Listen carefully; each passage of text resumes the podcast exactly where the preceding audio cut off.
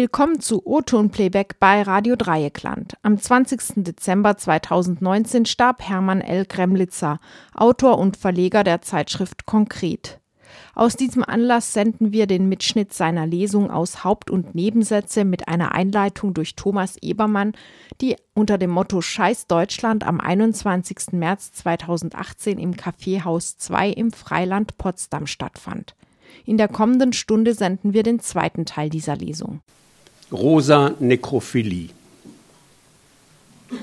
Wie gefällt die Vorstellung, der deutsche Dichtersmann Konsalik wäre in Begleitung seiner treuesten Leser alljährlich zum Todestag von Heinrich Heine nach Paris gereist, um auf des Dichters Grab ein Gebinde abzulegen.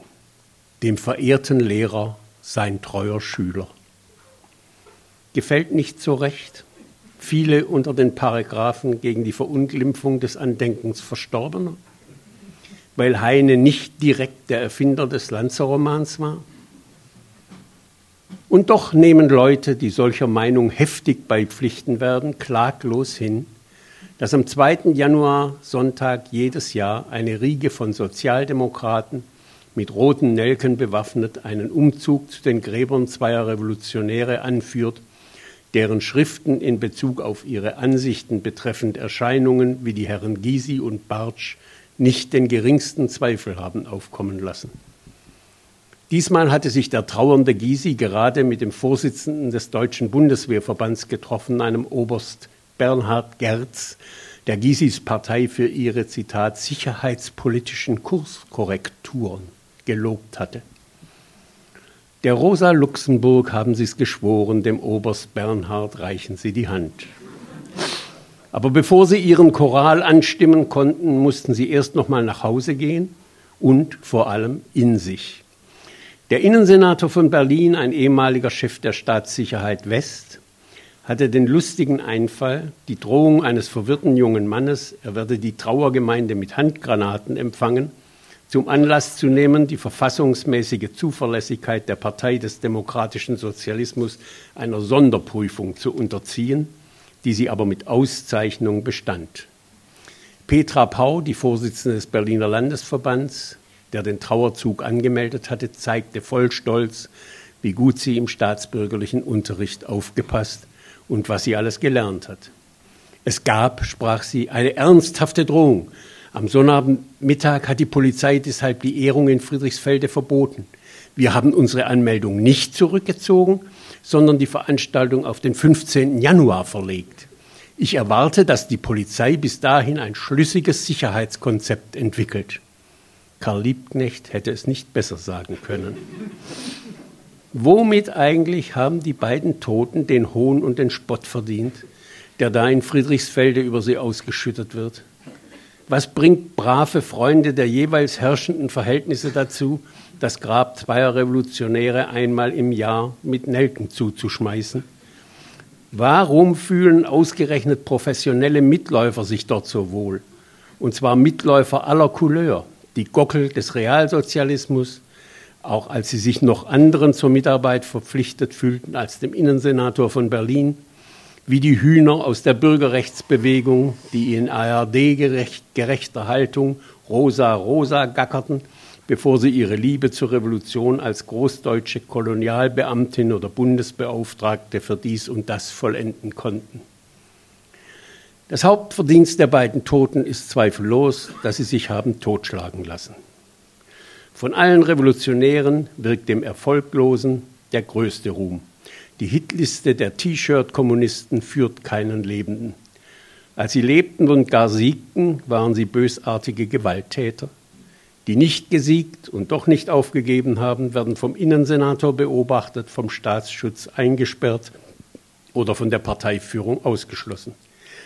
Der sozialdemokratische Bundesminister Horst Ehmke hat seinerzeit das Porträt der Rosa Luxemburg auf eine Briefmarke der Bundespost drucken lassen. Wenn seine Regierung eine Revolutionärin erwischt hat, pflegte die Ehrung am Fensterkreuz einer Stammheimer Zelle zu enden. Der Satz von der Freiheit, die immer die Freiheit des Andersdenkenden sei, hat Rosa Luxemburg zu vielen seltsamen Bettgenossen verholfen. Als hätte sie je gemeint, Freiheit existiere nur, wo eine Bildzeitung erscheinen darf, wurde die kommunistische Revolutionärin zur Schutzheiligen der Meinungen und Stimmungen befördert, die den Platz zwischen den Anzeigen und Werbefilmen füllen. Gemeint hatte sie gerade nicht die Freiheit von Interessenten und Inserenten, sondern die Freiheit der andersdenkenden revolutionären Genossen. Das erste, was Luxemburgs Spartakisten bei ihrem Aufstand 1919 besetzten, war der Verlag des Berliner Tageblatt. Doch das hilft ihr nicht mehr. Zu preiswert ist der Adel, den der Bezug auf die missdeutete Märtyrerin verleiht.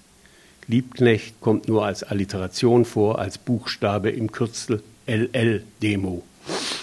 Wer Rosa verehrt, muss es tief im Herzen irgendwie ehrlich meinen und irgendwie auch kommunistisch, mag er noch gestern mit dem Bundeswehrverband gekegelt haben oder schon morgen mit der Luftwaffe zu einer humanitären Aktion aufbrechen. Aus Rosa Luxemburg haben sie das Schmalz gewonnen, auf dem die frühen Revoluzer aller Art in den Zivilstand als Lampenputzer hinübergleiten. Keiner ihrer Texte könnte die Zustimmung des Parteivorstands finden keines ihrer Verlangen hätte die Chance, ins nächste Wahlprogramm aufgenommen zu werden. Es ist nicht allzu wild spekuliert, dass Luxemburg von der Sicherheitspartnerschaft zwischen Partei und Polizei anlässlich der jährlichen Gedenkdemonstration abgeraten hätte. Und obwohl also schwer zu bestreiten sein wird, dass der Geschäftsführer der Realsozialistischen Partei sich zur Gründung der KPD, Gründerin der KPD, verhält wie Liebesnächte in der Taiga, zu Deutschland ein Wintermärchen, erklärt dieser Dietmar Bartsch, man lasse sich, Zitat, die große linke Demonstration von niemandem kaputt machen. Gegen wen oder was da groß und links demonstriert wird? Gegen die herrschende Klasse? Gegen die Staatsgewalt? Gegen den deutschen Imperialismus? Gegen den Antisemitismus? Gegen den Krieg? Das könnte das Verhältnis zum Deutschen Bundeswehrverband gefährden. Der zweite Sonntag im Januar ist einfach der höchste religiöse Feiertag der jüngsten deutschen Sozialdemokratie, ihre heiligen zwei Könige. Kritik an der LL-Demo, hieß es in der Parteizeitung, führe zur Spaltung der linken Bewegung. Aber die linke Bewegung gibt es nicht. Und die Bewegung, die es gibt, gehört gespalten in die Feinde des neuen Deutschland und in seine Sicherheitspartner.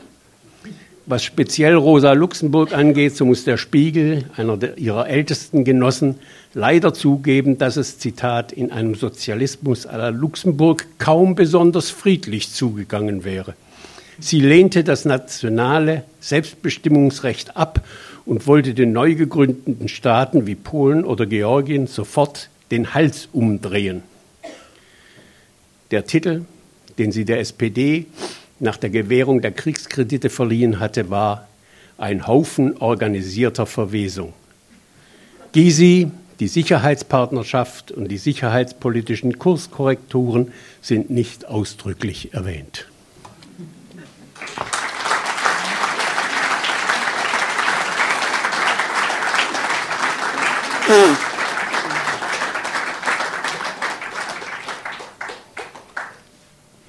Crimes Against Humanity.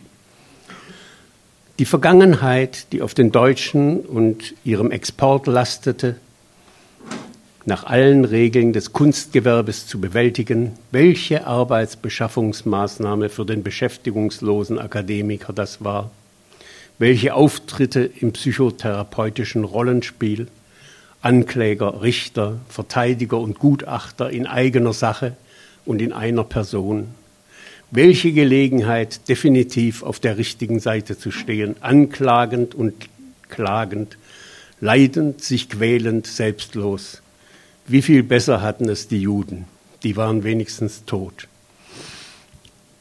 Was zu tun gewesen wäre, Zahl und Maß der Verbrechen ermitteln, die Täter wegsperren, ihr Vermögen einziehen, vor den Gräbern der Millionen endlich einmal das zu lange, zu weit aufgerissene Maul zu halten, Daran haben die Deutschen keine historische Sekunde gedacht. Dass sie nach Auschwitz aufs Dichten verzichteten, hat auch Adorno nicht erwartet. Gehofft haben mag er, dass sie nicht aus Auschwitz Gedichte machen und in den von ihnen aufgehäuften Leichen etwas anderes sehen als Material für ihre kunstgewerbliche Selbstheilung.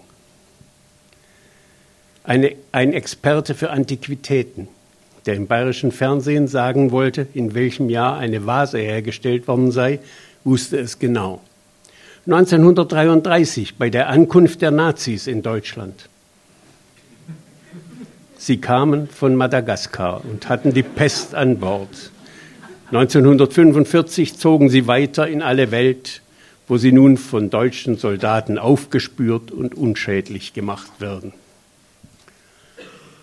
Die Antideutschen und die Prodeutschen unterscheiden sich hauptsächlich darin, dass ein paar Antideutsche Deutsch können, die Prodeutschen aber nur dafür sein.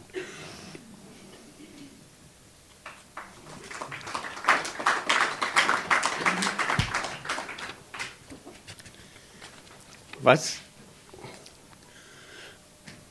Das steht auf dem Plakat, das muss ich nicht vorlesen.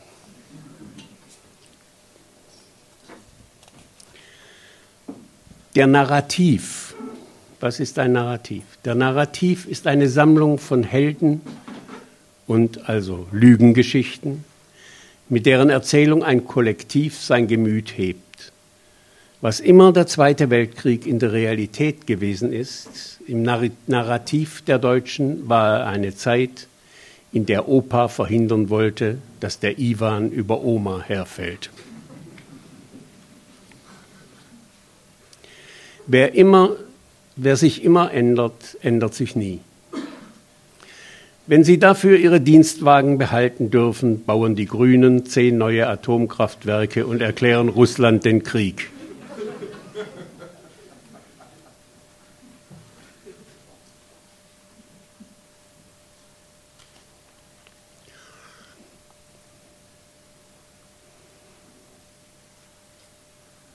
Allah raus, ich bin dem Islam Feind.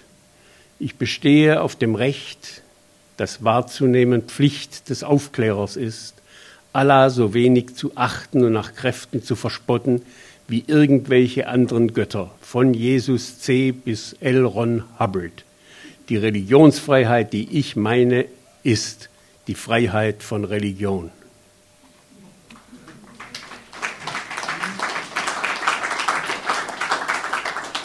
Oberklasse.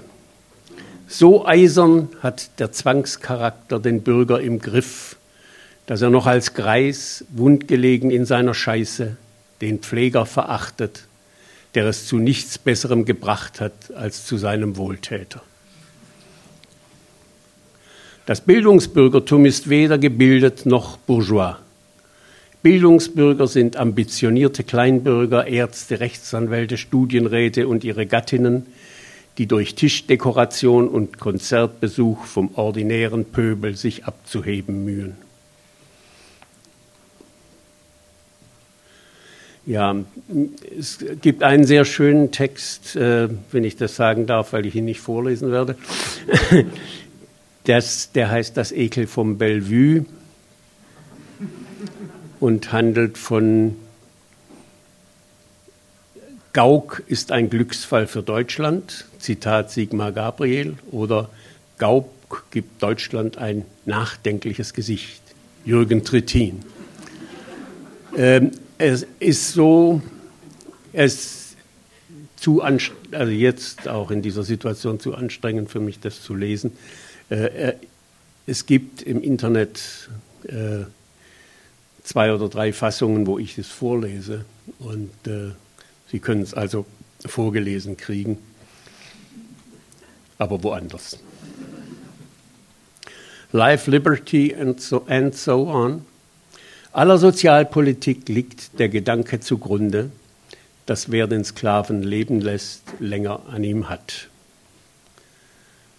Der Sozialexperte errechnet, dass der demografische Faktor die Kürzung der Renten unumgänglich mache. Es ist aber, was die Gesellschaft mit ihren Alten macht, eine politische Frage. Als mathematische kennt sie nur eine überzeugende Antwort, Euthanasie.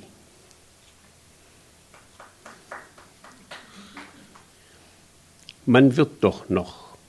Deutsche, die Israel kritisieren, müssen Nazi-Assoziationen weiträumig umfahren, rät eine Diskursregel, die der Redakteur der Tageszeitung erlässt, damit die Leser, die ihm keinen Zweifel erlauben, dass ihre ersten Assoziationen, wenn sie Israel hören, Nazi-Assoziationen sind, ihrem Judenhass auf politisch so korrekte Weise Ausdruck zu geben lernen, wie es der Redakteur schon gelernt hat.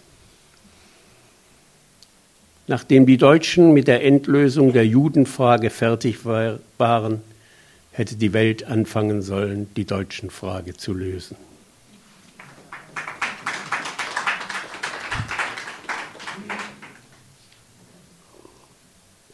Jeder, der Woody Allens Filme kennt, weiß, wie schwer es die Umstände, der Mittelstand von Manhattan machen, ohne seelenärztliche Dauerbetreuung durchs Leben zu kommen. Kein afghanischer Bauer kann sich einen lebenslänglichen Psychiater leisten. Allah ist groß und er ist gratis. Ein Anzeiger aus dem schwäbischen Gerlingen zeigt einen Einfall der örtlichen Kirche an. Auf geht's zum Maultaschenessen der Kolping-Familie für einen guten Zweck am Sonntag im St. Andreas-Saal. Was wird der gute Zweck sein? Maultaschenessen gegen vorehelichen Geschlechtsverkehr, solange bis Mann und Frau nicht mehr können? Pause.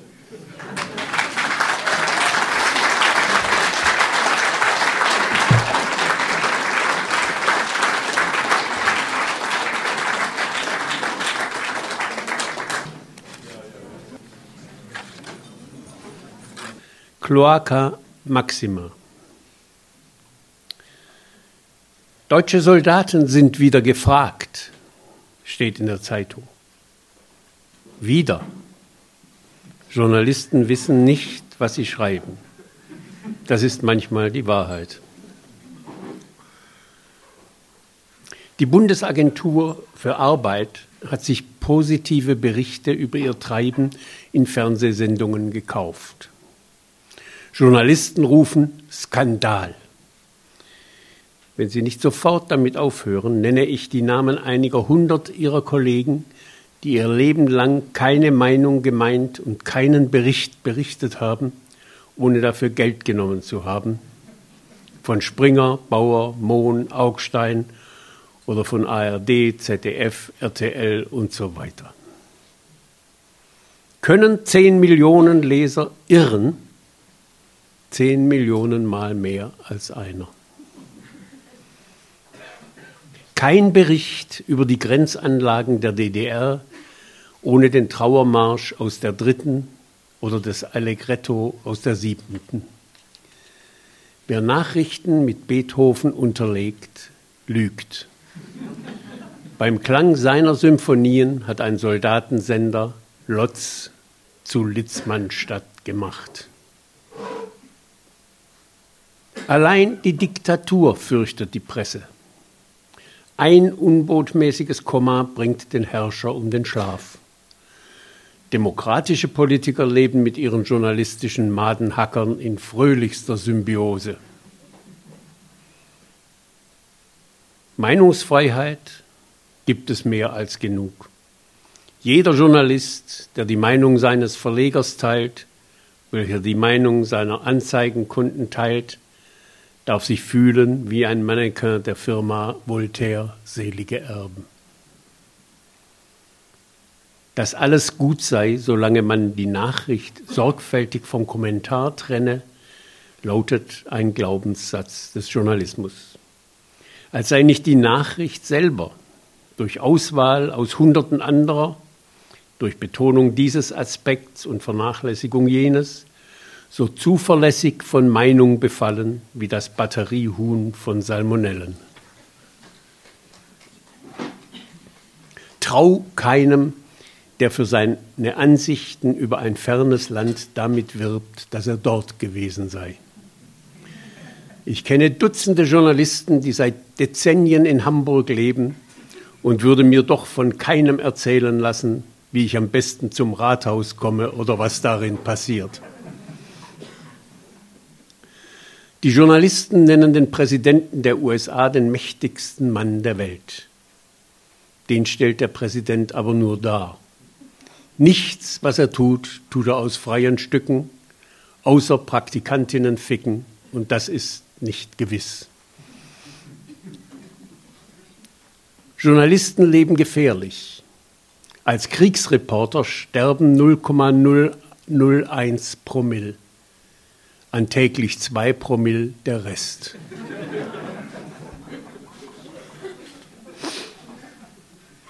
Ein vertracktes Gesetz will, dass leichter schreibt, wer es nicht kann.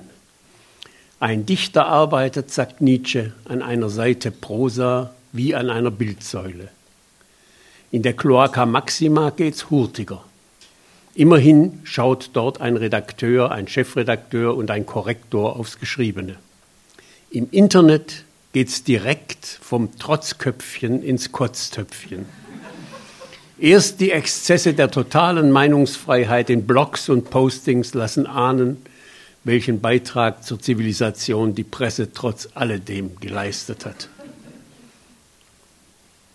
Dass im modernsten Medium Hekatomben dümmster hinterwäldlerischer Schriftstücke reüssieren, dass also der äußerste Fortschritt äußerste Verblödung fördert, findet einen angemessenen An Ausdruck in der ästhetischen Regression der Software. Hilfsprogramme melden sich als grimassierender grimassierende Heftklammermännchen und Suchwauwaus. Aus allen Ecken quiekt und quakt es wie im Kinderhort.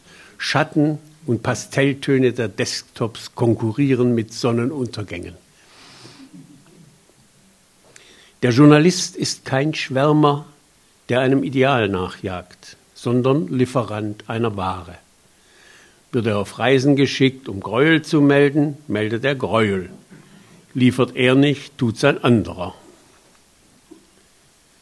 Gegenöffentlichkeit, Gegenöffentlichkeit bedeutet, dass der Redakteur nicht weiß, wo das Komma hingehört.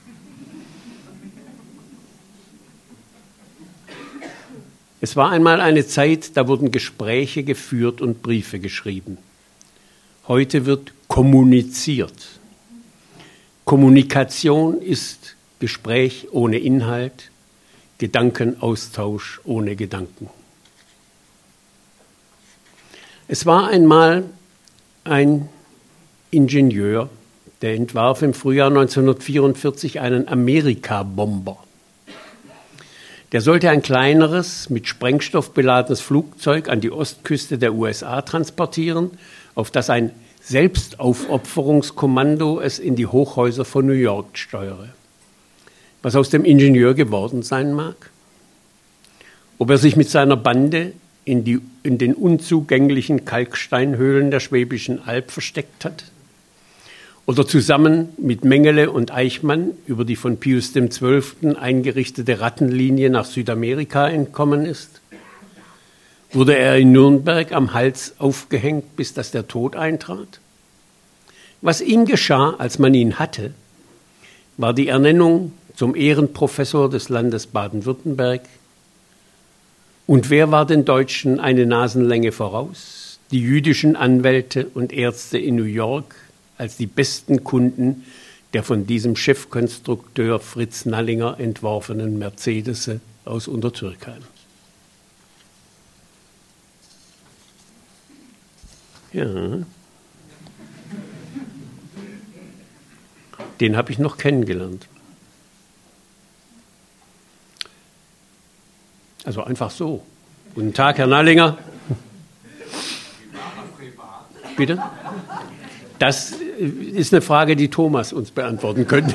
Thomas. Freedom and Democracy. Oder man könnte es nennen, eine, eine alternative Gemeinschaftskunde. Wer aus den Erfahrungen des 20. Jahrhunderts nicht gelernt hat, dass die Bourgeoisie unabwählbar ist, hätte sein Lehrgeld lieber versoffen. Näher als Chiles Allende ist solchem Ziel keiner gekommen. Und auch er war ihm weltenfern. Ihre Erfinder und intelligenten Interpreten haben in der parlamentarischen Demokratie nie die Volksherrschaft gesehen, als die sie übersetzt und missverstanden wird. Es ist keine Verwirrung, Verirrung dieser Demokratie, sondern ihr Zweck, den Willen des Volkes durch Delegation an Vertreter, Interpreten und Kontrolleure zu veredeln, bis er nicht wieder zu erkennen ist. Man kann das auch Zivilisation nennen. Wie das Kapital den Politikern seine Aufträge übermittelt? Durch Osmose, dann durch Telepathie, durch den Leitartikel, endlich durchs Telefon und wenn auch das nicht wirkt, durch einen Tritt in den Hintern. Je reicher die Gesellschaft, desto ziviler der Staat, je kärglicher die Mittel, desto brutaler sein Regime. Der Leitartikler hingegen hält den Reichtum für die Dividende der Demokratie. Aber dafür wird er ja bezahlt. Ein Institut für Volksbefragung hat ermittelt, dass 76 Prozent der Deutschen des Kanzlers Programm für falsch halten und 64 Prozent für ungerecht. Zur selben Zeit geben 45 Prozent an, bei den nächsten Wahlen für jene Parteien zu stimmen, die diesem Programm folgen, während 55 Prozent sagen, sie wollten Parteien wählen, die diese Politik noch viel zu denen diese Politik noch viel zu sozial ist. Was das bedeutet? Dass zwei von drei Deutschen einen an der Waffel haben. Brecht hatte einst im Jahr 1953. Brecht hatte einst der Regierung der DDR vorgeschlagen, das Volk aufzulösen und sich ein neues zu wählen. Ob er sein Wort so sarkastisch hatte verstanden wissen wollen, wie es das Feuilleton seither tut? Acht Jahre nach dem Ende seines geliebten Führers wäre es eine allen Göttern gefällige Tat gewesen, dieses Volk von Nazis, SA, SS, Wehrmachts- und Volkssturmmännern, Hitlerjungen und BDM-Mädchen zugunsten eines neuen, ganz anderen aufzulösen.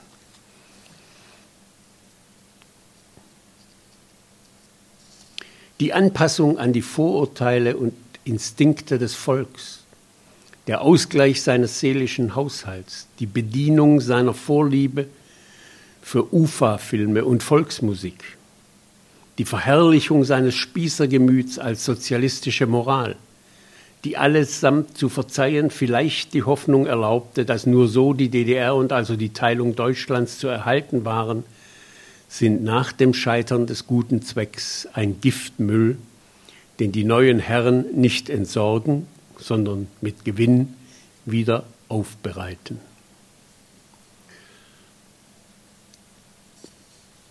Dividende et Imperialismus. Wenn der Schwindel auffliegt, wird umdekoriert. Nachdem sich die Firma Freedom and Democracy bis auf die Knochen zweier Millionen Vietnamesen blamiert hatte, nannten die Geschäftsführer ihren Laden fortan Menschenrechte. Menschenrecht kann alles sein vom Recht, nicht gefoltert zu werden, bis zum Recht, einen Musikantenstadel zu senden und zu empfangen, das Recht zu arbeiten, nicht zu arbeiten, zu reisen, daheim zu bleiben, zu hungern, zu fressen, zu wählen, ein Auto zu fahren, einem Aberglauben anzuhängen. Das edelste Menschenrecht ist das Recht auf Privateigentum an allem, gefolgt von dem Recht auf Meinungsfreiheit und dem Recht, zugunsten dieser Menschenrechte jedes andere zu brechen. Ganz unten steht das Recht auf Leben und das Recht auf Nahrung. Mit den Menschenrechten ist es wie im Schlager, The best things in life are free. Man sollte die Menschenrechte nicht bagatellisieren, sie sind von unschätzbarem Wert. Erstens als Produktionsnachteil, zweitens als Marketingvorteil. Live Aid Live Aid bedeutet, dass der weiße Norden dem Verhungern des schwarzen Südens nicht zusehen kann, ohne dazu schlechte Musik zu machen.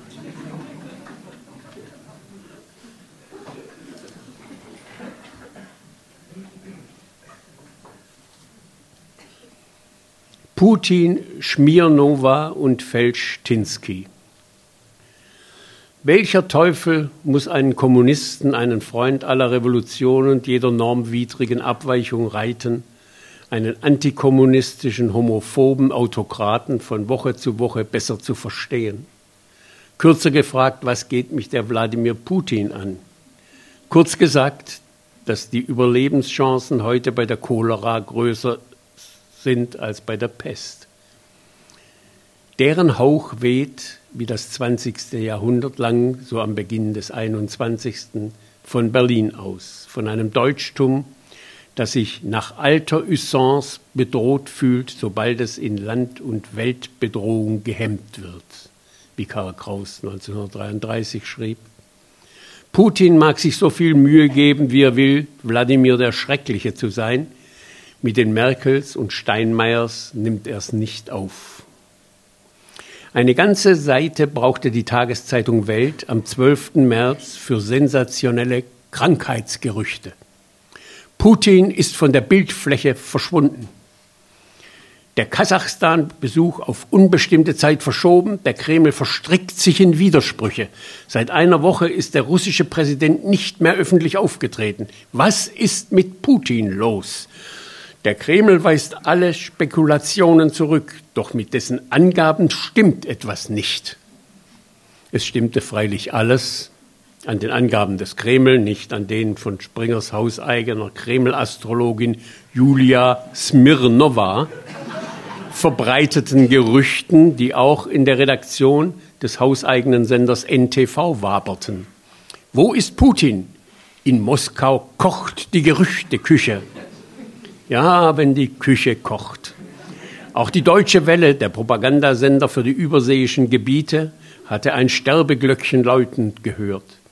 Russland rätselt über Putins Gesundheit. Russland? Ganz Russland? Oder nur die in Moskau akkreditierten Gewohnheitslügner? Drei Tage später schwappte die Deutsche Welle traurig zurück. Russlands Präsident Wladimir Putin zeigte sich bei einem Treffen mit dem kirgisischen Präsidenten zum ersten Mal seit elf Tagen wieder in der Öffentlichkeit, bereit, die westlichen Propagandisten anzupflaumeln. Putin, es wäre langweilig ohne Gerede. Eine der, einen der Tiefpunkte dieses, wenn die Tautologie erlaubt, ist Lumpenjournalismus, markiert die Zeit. Putin hat Nemtsov exekutieren lassen. Was Putin mit Hitler verbindet und weshalb nur Russlands Präsident hinter dem Tod von Nemtsov stehen kann, der Kreml-Experte Juri Felczynski über Putins Politikwandel. No, und was ist mit Uwe Barschel? Als der im Oktober 87 in einer Badewanne des Genfer Hotels Beau Rivage tot aufgefunden wurde, trieb sich ganz in der Nähe, nämlich in Dresden, ein Hauptmann des KGB herum. Wir wissen, wer das war. Es war der Wladimir Putin.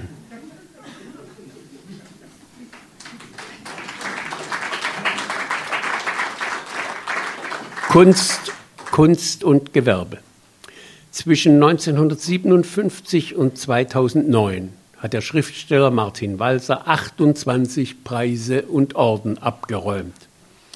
Seltsamerweise waren die Palmares nicht ganz gleichmäßig über die Jahre verteilt. Bis 1967 bekam er fünf, von 1980 bis 2009 waren es 23, zwischen 68 und 80 aber null. In Worten null. Was zum Teufel, auf den nämlich kommen wir noch, der Romancier in jenen zwölf Jahren wohl geschrieben haben mag, dass die Juroren sein Werk mit vollständiger Nichtachtung straften. Die Frage ist nicht so rhetorisch, wie sie klingt, im Gegenteil nichts leichter, als sie zu beantworten. 1969 hatte Walser an der Uni Köln eine Rede beim Teach-in Zerschlag die kapitalistische Klassenjustiz gehalten – und zur Wahl der DKP-Bündnisorganisation ADF aufgerufen. 1971 war er bei einer DKP-Kundgebung in Nürnberg aufgetreten.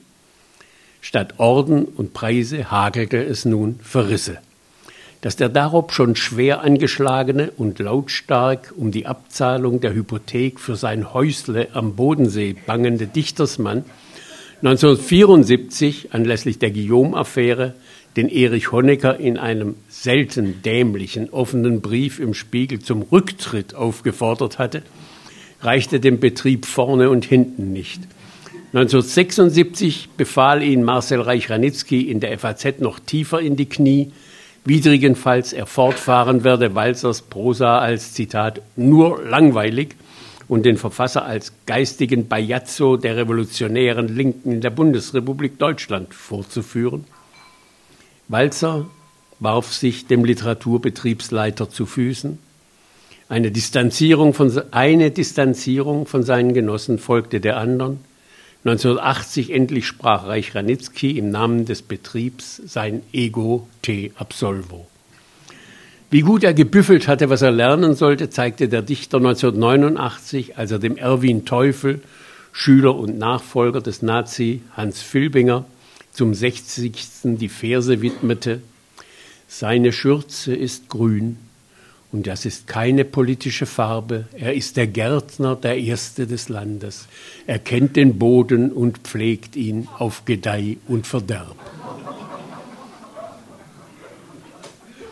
Mit seiner Rede wieder die Dauerrepräsentation unserer Schande in der Frankfurter Paulskirche versank Walser 1998 endlich in jenem schwarzbraunen Dung, aus dem deutsche Orden und Ehren sprießen.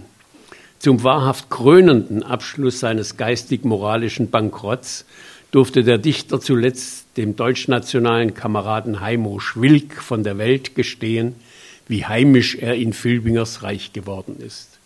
Herr Walser, wie sind Ihre Gefühle nach der großen politischen Wetterwende in Ihrer Heimat?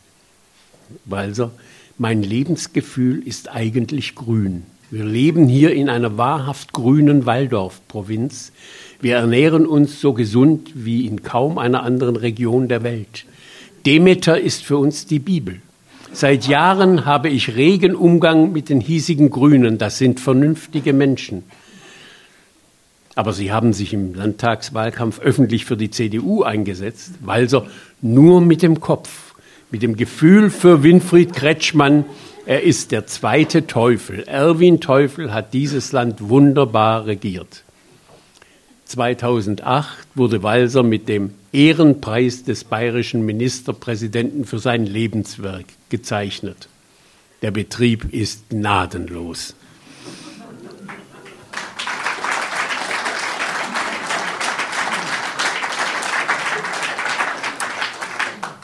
Nachruf, Nachruf voraus.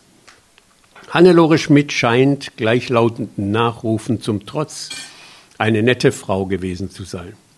Der Schachtelhalm segne ihr Andenken. Nun jedoch, da der Wunsch der Schmidts zusammen zu sterben leider nicht in Erfüllung gegangen ist, wie eine hinterbliebene Redakteurin des Norddeutschen Rundfunks klagte, müssen wir stark sein. Allzu lang werden die Nachrufe auf den Altkanzler nicht mehr auf sich warten lassen.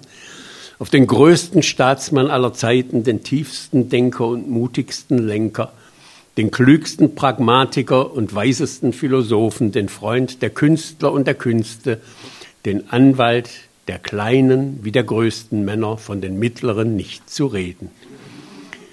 Keine dumme Kuh wäre groß genug, dass auf ihre Haut ginge, was der Leitartikel, das Feuilleton, der Funk und das Fernsehen über den gerade verblichenen Helmut Schmidt sich zusammenhudeln werden. Maulwerker werden seinen Sarg tragen, die Geistlichen aller Kirchen ihn begleiten. Auf dem Weg zur letzten Ruhe wird ein Trara sein, in dem jede Frage danach untergehen wird, was der Schmidt, außer entschlossen in die Gegend zu gucken und mit sich selbst um die Wette zu paffen, im sogenannten Berichtszeitraum eigentlich Berichtenswertes vollbracht hat. Nach Abzug seiner Reden über Gott, Kant, Barlach und die Welt die bei näherem Hinsehen nichts provozieren als Fremdscham, bleiben von Schmidts Werken zwei. Das erste vollbrachte er 1962, als der Innensenator von Hamburg die Wasser der Sturmflut eigenhändig über die Deiche zurück ins Flussbett der Elbe schippte, wobei er einen Kommandoton anstimmte, der seinen Bürgermeister Nevermann fragen ließ, aber Helmut, die hamburgische Verfassung gilt doch noch? Sie galt nicht mehr. Das zweite Opus Magnum war, den gelernten SS-Führer Hans-Martin Schleyer der RAF zu überlassen, nicht freilich, damit sie nachhole, was das Nürnberger Tribunal versäumt hatte, sondern damit der Staat und sein Staatsmann Stärke bewiesen. Seit Jahren frage ich jeden, der den Niedergang der Welt mit dem Seufzer, ja früher, als Schmidt noch Kanzler war, begreint, welchen Taten Schmidts seine Bewunderung gelte. Keiner wusste mehr, als die angeführten zwei zu nennen, die meisten nicht einmal die. Integrationslagerleben. Und willst du nicht mein Bruder sein, so schlag ich dir den Schädel ein. Der Vers von 1848, gedichtet, die bürgerlichen Revolutionäre zu schmähen, gilt heute, wie ein Psychoanalytiker die FAZ wissen lässt, für die Dynamik von Gewalt gegen Fremde. Zitat, das Anderssein muss ausgeschaltet werden, entweder aus der Wahrnehmung durch Verleugnung oder durch die psychische Entfernung der anderen Person.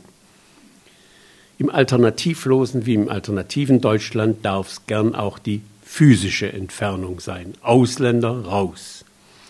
Weil man das so nicht sagt, haben der Bundesverband der deutschen Industrie, die Arbeitgeber und der Deutsche Industrie- und Handelskammertag als besagte Dynamik besorgte Bürger ergriff, der Politik ihrer Kanzlerin die Richtlinie bestimmt, das Völker, völkische Neandertal zwischen Bosbach und Gauland zu meiden, ohne Rücksicht auf demoskopische Verluste.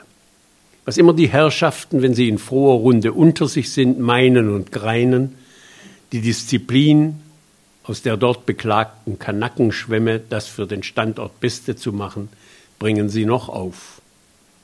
Zumal nie zweifelhaft war, wie das Schauraufen der Merkel und Seehofer, Gabriel und de Maizière zu enden hätte und also enden würde.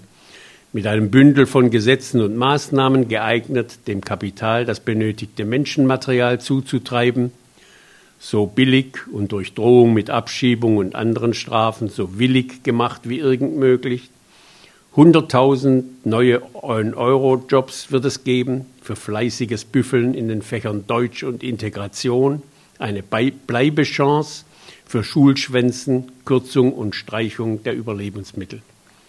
Vom frühen Verteidigungsminister, der seinen Kriegsschauplatz ins Innere hat verlegen müssen, wo er sich jede Woche eine neue Schikane ausdenkt, darunter die Kürzung des Taschengelds nach dem Asylbewerberleistungsgesetz, 143 Euro pro Person im Monat, reicht die Gemeinsamkeit der Demokraten bis zur Fraktionsvorsitzenden der Linkspartei, die als besorgte Bürgerin die Grenzen der Aufnahmebereitschaft der Bevölkerung zieht. Und willst du nicht mein Bruder sein, so schlage ich dir den Schädel ein. Was man darauf vereinigt, das Wohl des exportierenden Landes zu mehren, so wahr einem Gott helfe, dem überseeischen Kunde nicht ins Gesicht sagen kann, säuselt man den eigenen in etwas anderen Worten ins Ohr. Es gilt das Prinzip fördern und fordern so das zuerst von Rot-Grün, jetzt von Merkel ausgegebene Motto eines demokratischen Faschismus, unter dem sich alle Differenzen zwischen Willkommen und Abschiebung in heiße Luft auflösen. Wer pariert, kriegt ein Almosen, wer nicht einen Tritt. Die etwas weniger demokratische Version Arbeit macht frei ist noch Vergangenheit, bevor sie wieder Zukunft wird. Wer aus den Gebieten, in denen wir unsere Kriege führen, zu uns geflohen ist, dem mag es beim Überleben helfen, wenn er sich in der Landessprache verständlich machen kann und weiß, mit welcher Mimikrie man eine Chance hat, biodeutschem Blutdurst zu entgehen. Nicht an Sie, die Gejagten, richtet sich deshalb die Rede, sondern an die paar anderen, an uns, die wir zwar nichts gegen das Volk vermögen, das sich unentwegt versichern muss, eines zu sein, aber uns doch darüber Aufklärung schulden, was es mit der Integration, die da so schön technisch daherkommt, wie die Voreinrichtung der ihr gewidmeten Lager ebenso unschuldige Konzentration für eine Bewandtnis hat. Integration meint Zurichtung und Unterwerfung von Menschen für und unter ein Kollektiv und dessen Werte, Sitten und Gebräuche, Fühlen und Denken, Sein und Bewusstsein. Und Schwein, nämlich wie Christian Schmidt von der CSU, Bundesminister für Ernährung, meint, unter den Erhalt verschiedener Esstraditionen. Es geht um die Wurst, die der Muslim oder der Jude zu fressen hat, wenn ihm sein Leben in Deutschland lieb ist. Ob dem Träger einer Kippa, der nach Ansicht des Berliner Senats bestimmte Bezirke meiden sollte, die Ausrede, er liebe Currywurst, helfen wird, durch Friedrichshain und Mitte unversehrt zu jenem Denkmal am Pariser Platz zu kommen, das die Deutschen ihrer Wiedergutwerdung gesetzt haben und von dem kein toter, kein lebender Jude außer dem Architekten etwas hat? Wo man den Davidstern besser nicht zeigt, zeigen die Deutschen umso lieber Flagge. Die Hamburger CDU plädiert als Beitrag zur besseren Integration von Flüchtlingen dafür, Deutschland und Europaflaggen an allen Schulen anzubringen. Zum Zeichen, welche Werte und Normen unser westliches Wertesystem besonders prägen. Die müssten offensiver vertreten werden. Zu sagen, welche Werte das seien, fällt den Vorwärtsverteidigern naturgemäß schwer, zumal es gerade ein paar Jahrzehnte her ist, dass die von solchen Werten und Normen geprägten 60, 70 Millionen Menschen umgebracht haben. Den Ekel, der mich packt, wenn ich Politiker, Journalisten und ihren Bundespräsidenten über diese Geschichte reden höre, kann kein Moslem ermessen. Immer wieder als wertester aller Werte genannt wird die Gleichberechtigung der Frau. Ja, man gewinnt den Eindruck, als hätten die abendländischen Patrioten die letzten hundert Jahre mit nichts anderem verbracht als dem Kampf um sie. Gleich nach dem höchsten Wert der deutschen Frau kommt die deutsche Sprache. Ohne die zu beherrschen, als wäre sie eine Prostituierte oder ein Arbeitssklave, man hier nicht leben kann wenn man mal von den 7,5 Millionen autochthoner Analphabeten absieht und die Journalisten nicht mitzählt. wer nicht Deutsch kann, wer nicht Deutsch lernt, darf nicht bleiben, bestimmte Messier. Und dass Kinder in einem Umfeld aufwachsen, wo kein Deutsch mehr gesprochen wird, wie soll Integration da gelingen, bangt Wagenknecht. Wie die Sache einfach und richtig zu regeln wäre, weiß der Direktor des Hamburgischen Weltwirtschaftsinstituts besser. Englisch muss zur Alltagssprache in deutschen Unternehmen werden. Statt Flüchtlingen eine sterbende, in den Medien bereits tote Sprache, Deutsch, zu oktroyieren. Mediendeutsch aufzuoktroyieren. Zu den wichtigsten Werten gehört an Sonn- und Feiertagen die Kultur, die gern mit Goethe und Beethoven assoziiert wird. Dass auch nur ein Dutzend der 631 Abgeordneten des Bundestags zu sagen wüsste, wie die weibliche Hauptfigur im größten Kunstwerk deutscher Sprache, Faust der Tragödie zweiter Teil heißt, ist eine Wette, die kein seriöser Buchmacher annehme.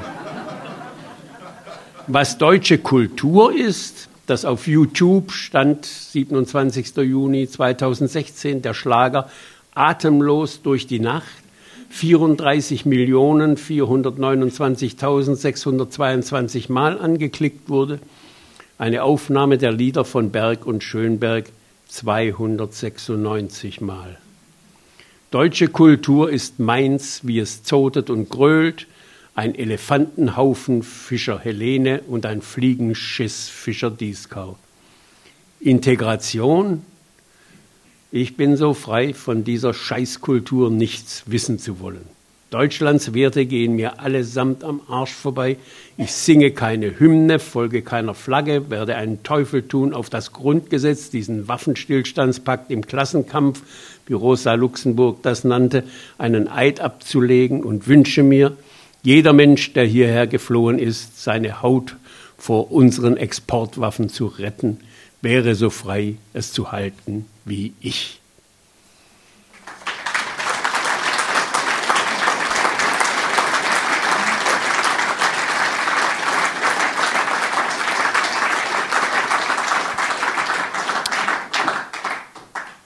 Kurz vor Schluss.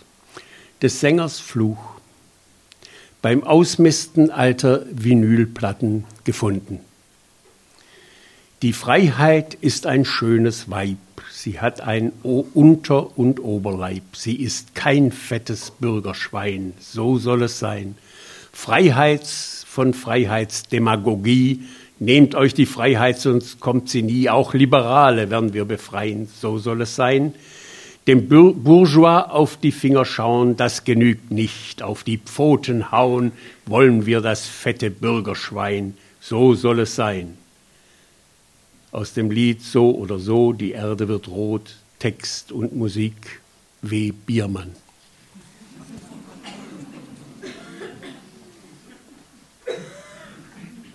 When all is said and done. Die deutsche Geschichte, wie sie der staatlich anerkannte Nationalhistoriker Heinrich August Winkler schreibt, hat zwei Helden, den Friedrich Ebert und den Gustav Noske. Die beiden Sozialdemokraten ließen 1919 den Aufstand der Spartakisten niederschlagen, Rosa Luxemburg und Karl Liebknecht ermorden und dadurch Schlimmeres verhindern.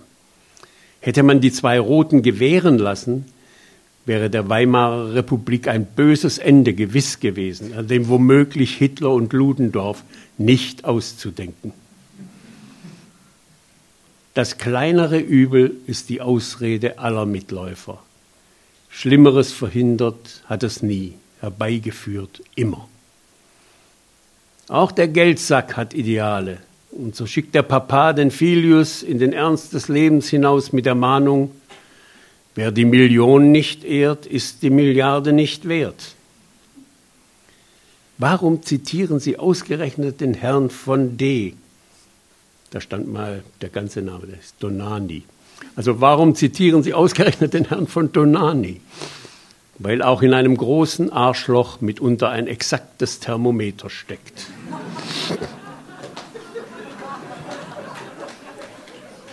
An die Freundin eines Freundes die dem Moribunden zur Konsultation eines Naturheilkundigen rät, ich sterbe lieber an Krebs als an Esoterik.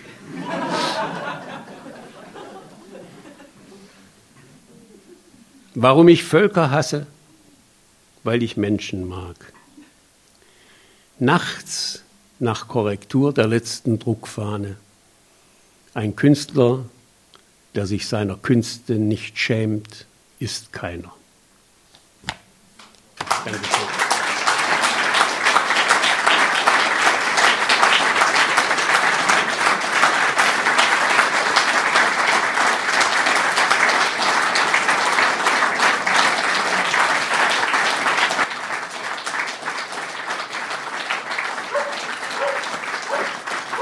Und, und, und den Rest erledigen wir an der Bar.